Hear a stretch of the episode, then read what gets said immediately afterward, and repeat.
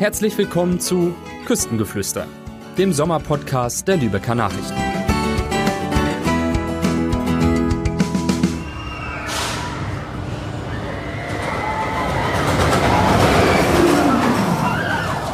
Wahrscheinlich habt ihr es schon an der Überschrift erkannt, aber jetzt spätestens nach dem Achterbahngeräusch. Wir sind auch in diesem Jahr wieder im Hansapark. Ich bin Jule und habe mit Tim neben nicht nur über Achterbahnen und Attraktionen gesprochen, sondern darüber, was so ein großer Freizeitpark für die Nachhaltigkeit tut und wie diese umgesetzt wird. Einige Dinge mögen vielleicht überraschen. Tim verrät euch außerdem, was ihr selbst tun könnt, um euren Aufenthalt so nachhaltig wie möglich zu gestalten. Im Anschluss erfahrt ihr noch, wo ihr euch außerhalb des Hansaparks richtige Adrenalinkicks abholen könnt. Freut euch außerdem auf die Veranstaltungs- und Ausflugstipps, die wir in dieser Woche für euch haben. Und wie ihr Tickets für den Hansapark gewinnen könnt, das verrate ich euch nach der Sommergeschichte. Jetzt würde ich aber wieder sagen, Bügel befestigen und gute Fahrt. Die Sommergeschichte. Hallo Tim, vielen Dank, dass ich auch in diesem Jahr wieder den Hansapark besuchen darf. Die Sommersaison ist ja gerade in vollem Gange. Wie läuft's denn eigentlich so? Hallo Jule, schön, dass ihr wieder an uns gedacht habt und heute hier seid.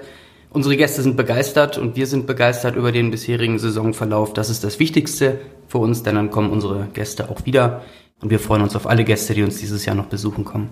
Das werden sicherlich noch einige sein. Und das war ja auch nicht anders zu erwarten. Das mag dich jetzt vielleicht ein bisschen überraschen, aber ich bin heute nicht nur hier, um über Achterbahn zu reden. Wir wollen den Hansapark mal aus einer etwas anderen Perspektive beleuchten. Was bedeutet für einen Freizeitpark wie den Hansapark eigentlich das Thema Nachhaltigkeit und wie wird sie umgesetzt? Für uns ist ganz klar, dass Ökonomie, Freizeitspaß und Ökologie keine Gegensätze sind, sondern dass man das alles zusammen umsetzen kann. Um unseren Fußabdruck möglichst gering zu halten, ist das ein, ein fortwährender Prozess in allen Abteilungen seit Jahrzehnten und keine Einmalentscheidung, sondern etwas, was sich immer weiterentwickelt. Sei es über Gründächer, Photovoltaikanlagen, Energierückgewinnungssysteme, wo wir, wo wir Wärme oder, oder Energie direkt zurückgewinnen können, Kampf gegen die Lebensmittelverschwendung hier bei uns im Park, eine Abfallvermeidung und, und Sortierung sowie auch ein, ein regionaler Einkauf sind für uns äh, ganz viele Themen, in denen wir dieses Thema eben auch, auch angehen und bearbeiten. Kann denn so ein Freizeitpark überhaupt nachhaltig sein? Und wie? Vor allem, wenn der Freizeitpark wie wir im schönen Schleswig-Holstein liegt, dann kann er nachhaltig sein. Die Zahlen des Statistikamtes Nord sprechen dort eine ganz deutliche Sprache. 24,8 Millionen Megawattstunden Strom hat Schleswig-Holstein nach aktuellen Zahlen im Jahr 2020 aus erneuerbaren Energien produziert. Das sind über 60 Prozent der gesamten Stromproduktion hier im Land. Und somit kann Schleswig-Holstein 160 Prozent des eigenen Stromverbrauches dadurch decken. Und dadurch, dass wir keine Winteröffnung haben, also während der Heizperiode, wo durch Heizung eben und, und, Erwärmung der, der Gebäude besonders viel Energie benötigt wird, wir dort geschlossen haben und wir in der Zeit, wo eben im Sommer ganz viel Photovoltaikenergie erzeugt wird, können wir diese Energie sehr effizient auch nutzen. Auf welche Energiequellen ist denn eigentlich der Hansapark angewiesen?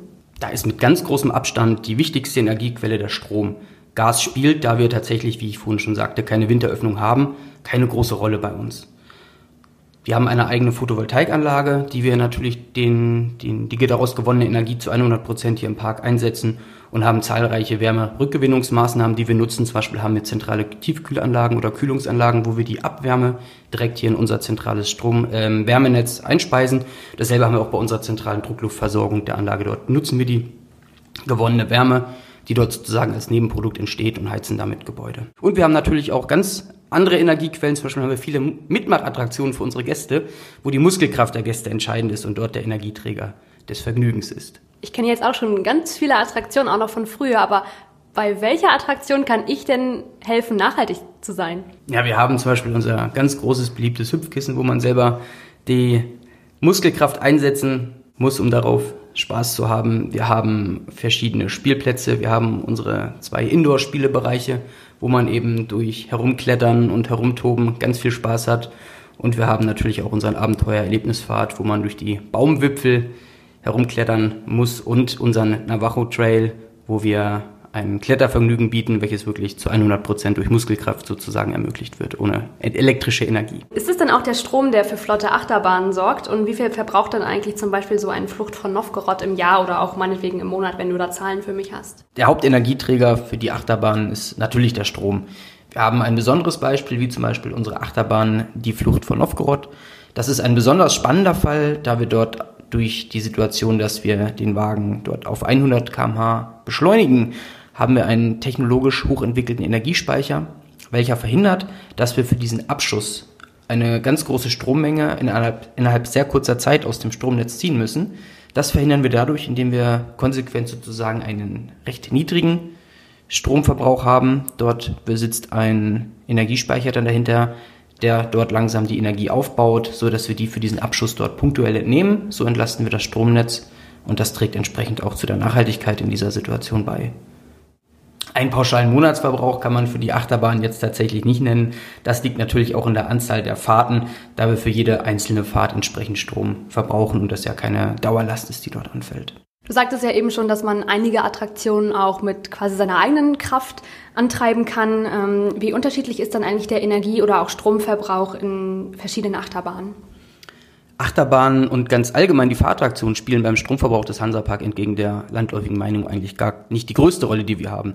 Denn bei den Attraktionen ist es ja im Unterschied zu einigen anderen Sachen, dass wir dort immer nur für die jeweilige Fahrt bzw. für den jeweiligen Zug, wie zum Beispiel für den Abschuss von der Flucht von Novgorod, dort immer nur dann punktuell den Strom benötigen. Das ist keine Dauerlast. Entscheidend sind eigentlich die Punkte, wo wir eine Dauerlast haben. Das sind zum Beispiel in der Gastronomie die Tiefkühlhäuser, das sind Fritteusen, wo wir ähm, auch über Spülmaschinen oder, oder Heizöfen sprechen. Dort nutzen wir dann eben, weil wir dort eben auch nachhaltig arbeiten möchten, sehr konsequent die erwähnte Wärmerückgewinnung, sodass wir dann eben die Abwärme dieser Geräte auch noch effizient nutzen können. Jetzt haben wir ein bisschen von Strom und Achterbahn gesprochen. Ich möchte auch noch mal kurz bei dem Thema bleiben, aber mal auf das Wasser zu sprechen kommen. Denn was passiert eigentlich mit den, was sind ja wirklich gewaltige Wassermengen in der Wildwasserbahn? Gibt es da auch so eine Art Zyklus? Stimmt, auf jeden Fall. Es gibt dort einen Speicherteich, in den abends das Wasser aus dem Fahrkanal eben abfließt und das dann am nächsten Tag wieder verwendet wird. Sehr gut. Dann äh, noch einmal das derzeit wohl dringendste Thema ist ja die Energieversorgung und bei euch ja dann primär auf den Strom mal angesprochen. Gas ist ja nicht, später nicht so die größte Rolle, hattest du gesagt. Die Bundesnetzagentur hat ja bekannt gegeben, dass im Falle von Gasknappheit als erstes der Freizeitbereich beschränkt werden müsste. Wie groß ist denn deine Sorge, dass dem Hansapark sprichwörtlich ähm, der Gashahn zugedreht wird, was euch vielleicht nicht ganz so betrifft, beziehungsweise aber dann doch eher der Strom abgeschaltet wird? Strom haben wir ja in Schleswig-Holstein an sich genug. Das haben wir ja vorhin schon drüber gesprochen. Und dieser wird ja zu einem ganz großen Teil auch aus erneuerbaren Energien sogar hergestellt. Die Energiewende im Strombereich ist in Schleswig-Holstein längst geschafft. Das Thema ist, sind für uns in der Tat eher andere Sektoren, insbesondere der Wärmesektor. Da wir aber kein Schwimmbad zum Beispiel zu beheizen haben und dadurch, dass wir den Großteil dieser Heizenergie eben auch nicht im Winter benötigen, wo ja der Bedarf am größten ist, sehen wir uns hier tatsächlich nicht als diejenigen in der Gesellschaft, die sich am meisten Sorgen machen. Wir haben den größten Verbrauch im Sommer. Dort können wir auf erneuerbare Energien, wie zum Beispiel auch zum ganz großen Teil auf Photovoltaik zurückgreifen. Und daher gehen wir dort erstmal ohne ganz große Sorgen in den Winter. Sehr gut, dann ist ja der Spaß in jedem Fall noch gerettet. Ähm, dann lass mich gerne noch einmal auf eines meiner liebsten Themen zu sprechen kommen, und zwar das Essen. Wer hätte es gedacht? Ähm, wie sieht es denn mit der Verpflegung aus? Ähm, wo kommt denn euer Fleisch her und wie steht es um vegetarische und vegane Alternativen? Wir legen den Schwerpunkt im Einkauf auf die Zusammenarbeit mit regionalen Partnern. Das macht nicht nur ökologisch, sondern in der Regel auch ökonomisch Sinn, weil Transportwege einfach Geld kosten und deswegen macht es aus vielerlei Hinsicht Sinn, eine regionale Beschaffung aufzubauen. Wir arbeiten hier eben, wie schon gesagt, mit regionalen Partnern zusammen, teilweise sogar mit regionalen Erzeugern. Zum Beispiel ein kleines Beispiel kommen hier die Eier direkt vom Erzeuger aus dem Landkreis. Da sind wir auch sehr stolz drauf.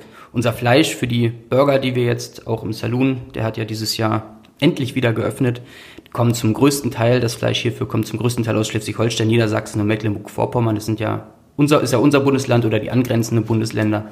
Und so haben wir viele Produkte, die wir hier eben regional auch, auch sogar hergestellt werden. Und werde ich als Veggie auch satt bei euch? Ja, auf jeden Fall. Wir haben zum Beispiel auch wir nicht nur nicht nur Burger mit Fleisch hier aus der erweiterten Region, sondern wir haben auch ganz tolle vegane und vegetarische Burger. Haben natürlich auch unsere und haben eine ganz große Bandbreite in den Restaurants für Veganer und Vegetarier. Sehr gut. Die, die, im Übrigen, die im Übrigen nicht nur Vegetariern und Veganern schmecken, sondern die kann ich allen ans Herz legen, diese auch einmal zu probieren. Na dann, ihr habt's gehört. Ähm, genau, also ich kann meinen Aufenthalt ähm, eben durch gewisse Attraktionen schon nachhaltig gestalten, durch, durch das Essen. Und äh, was kann ich denn eigentlich noch tun, um möglichst nachhaltig im Hansapark zu sein? Der nachhaltigste Weg, uns zu erreichen, ist sicherlich der Weg mit dem E-Auto. Wir haben hier bei uns ähm, auf den Parkplätzen auch Ladesäulen eben, dass man hier sein Auto auch wieder aufladen kann und eine unbeschwerte Heimreise genießen, genießen kann. Wir haben einen fußläufig erreichbaren Bahnhof, wo man dann natürlich auch sehr nachhaltig mit der Bahn anreisen kann, was auch von ganz vielen Gästen schon ganz toll genutzt wird. Sind wir auch sehr, sehr stolz drauf und sehr glücklich drüber, dass wir hier eine, einen direkten Bahnanschluss haben. Und wenn man eben bei uns auf dem Parkplatz ist und sein Auto den ganzen Tag bei uns stehen lässt und das Auto sich an dem Tag nicht bewegt, dann ist das ja auch schon mal ganz gut. Hm, also ich kann gleich schon bei der Anreise oder auch Abreise dann nachhaltig denken. Klasse. Und jüngst ist der Hansapark ja erneut mit einem Siegel für Nachhaltigkeit ausgezeichnet worden. Was soll denn in Sachen Nachhaltigkeit künftig noch im Park passieren? Wir sind ja auf sehr vielen Gebieten gleichzeitig unterwegs und machen überall Fortschritte, auch wenn sie manchmal nur so klein sind, dass sie eben in den Medien keine Erwähnung finden oder dafür einfach zu unspektakulär sind. Aber sehr viele kleine Schritte, Schritte summieren sich dann eben auch in der Wirkung, sodass wir eine große Wirkung hier bei uns erzielen. Und darüber hinaus haben wir noch ein Großprojekt in der Planung, über welches ich jetzt noch gar nicht so viel reden möchte. Darüber werden wir dann berichten, wenn es soweit ist. Dort wird das Thema Nachhaltigkeit auch einen ganz, ganz, ganz großen Schwerpunkt haben. Oh, das klingt ja interessant. Alles klar. Ich denke, wir werden dann auf jeden Fall auch darüber berichten. Also schaut immer mal gerne bei Ellen Online vorbei. Da findet ihr immer die aktuellsten News, auch über den Hansapark. Tim, ich bedanke mich für das Interview. Vielen Dank, dass ich vorbeikommen durfte. Und ich wünsche euch noch eine tolle Saison und macht weiter so.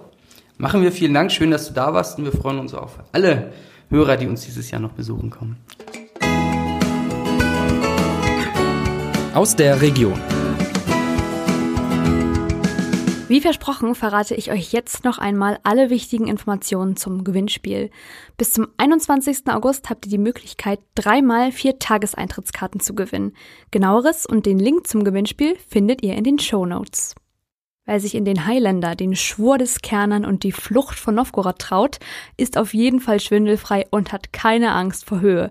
Bei mir ist das ein bisschen anders, daher wäre der folgende Tipp nichts für mich, aber vielleicht ja für euch. In Burg auf Fehmarn können Adrenalin-Junkies Silo-Climbing ausprobieren, also das Hochklettern an einem Silo.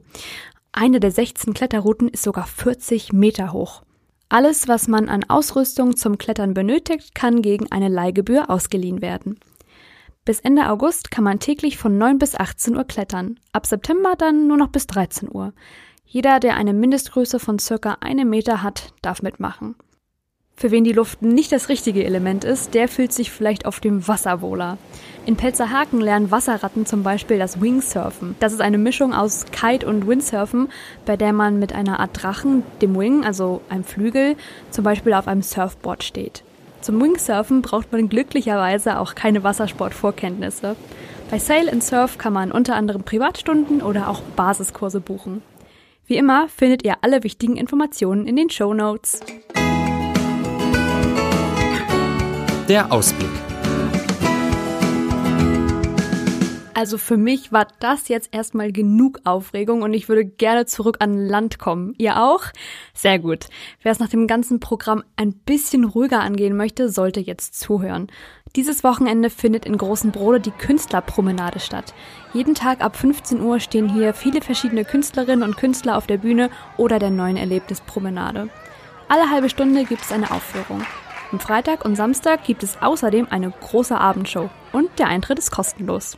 Wer noch bis zum Abend in großen Brode bleibt und mal nicht in einem Hotel übernachten möchte, sollte den Sleeperoo ausprobieren. Klingt exotisch, oder? Und was das ist? Das ist ein Schlafwürfel auf dem Ende der Seebrücke. Man schläft also direkt am Meer und kann dabei noch die Sterne beobachten. Eine Übernachtung dort äh, startet bei 170 Euro und eine kleine Snackbox ist sogar inklusive. Alle Infos und weitere Links findet ihr wie immer in der Beschreibung. Entspannt geht es dann auch in der kommenden Woche weiter. Meine Kollegin Annika hat nämlich Alpaka-Yoga auf Fehmarn ausprobiert. Hört da mal unbedingt rein. Ich bedanke mich. Tschüss!